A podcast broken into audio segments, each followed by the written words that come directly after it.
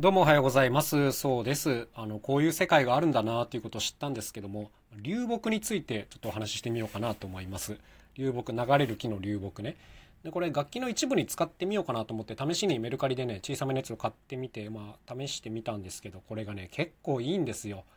はい。あの、まあ、結構いいと言われても、まあ、それは結構いいよねっていう感じだと思うんですけど、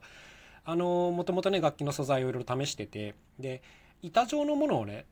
いろいろ探しててあの高級な材とかですね試してたんですけどなんかくまくんが流木とか見た目に可愛くていいんじゃないということを言ってくれて早速あの取り寄せて使ってみたんですけどあのねまあ大きさ様々で当然品質もバラバラなんですよ。例えばすごく脆くて壊れやすいものがあったりもするんですけど逆にね結構丈夫なものもあったりして例えばドリルで穴開けしたりしても全然割れないとかですね。こういったクオリティのものも結構手に入るんだなという感じなんです。で、何よりもですね、こうオイルフィニッシュって言って、まあ、この間から言ってますけども、ワトコオイルというやつで塗装してあげるとね、すっごい綺麗に色が出るんですよね。そうで、ナチュラルっていう、なんかクリアみたいな塗料でやるだけなんですけど、すごい色が濃くなっていい感じに、ね、なってくれるんですよ。で、あれこれ思った以上に使えるかもしんないということでね、これからまたあのいろいろ大きめの流木探して買ってみようかなというところなんですけど、この流木ってね、結構たくさん売ってるんですよ。で、例えばメルカリとか探しても、もう流木せ、流木だけでね、何百点何千点という風に出てきますし、あとはこうネット上でもね、流木専門店とかね、こういうものも存在したりする、もうね、一大マーケットなんですよ。全然知らなかった。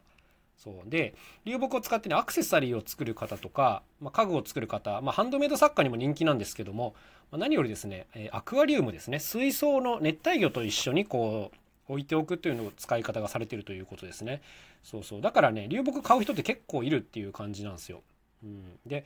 まあ、知らなかったなっていう感じなんですけど、拾ってくれいいじゃんっていう話もね、あるんですけども、実は流木ってね、処理がいるんですよ。うん、っていうのは、まあ、川で拾ったり、海で拾ったりするわけですけど、あの、推奨されてるのは川で拾いましょうということですね。海に落ちてるやつは塩がすごい染み込んでて、なかなかそれが取れないということですね。まあ、傷みやすかったりするのかなというところなんですけども、まあ、だから川沿いで拾いましょうねということなんですけど、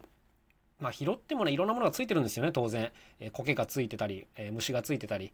えー、するわけで、まあ、当然、その、例えばメルカリで売ってる人もね、みんな洗って出してるわけです。で、じゃあ水洗いして出せばいいかというと、そうではなくて、結構ね、この下処理がいろいろあって、まずはこのブラシとかでゴシゴシゴシゴシ磨いて、で、当然水洗いをして、え、天日干しをすると。で、この状態で売ってる方もいらっしゃるんですけども、アクアリウムとかに使う場合は、なんかこれだけでは足りないらしくて、水に入れた時に水が濁っちゃうんですって。そう、アクみたいなのが出るということで、この、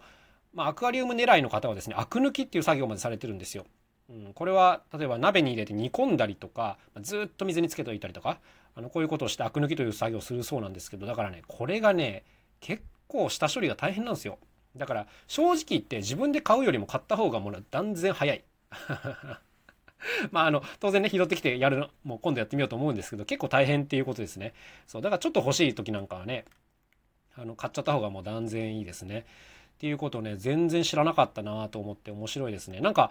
例えば流木屋さんとかのページを見てるとですね、ある程度大きい流木は平気で1万円とか超えてくるんですよ。素材としてね、すごいあの、高く流通してるっていう現実があって、面白いなと思いますよね。なんか、まあ、僕は廃品とか日用品をテーマにやってて、まあ、流木が廃品かと言われるとちょっと違う気もするんですけども、まあでもね、こうそのままだったら朽ち果ててしまうものっていうのをこう再利用して大きな価値を作るっていう意味では、ま、合致してるので、この流木の楽器っていうのをいくつか使ってみようかなと思います。で、まあ、作る上で言うと、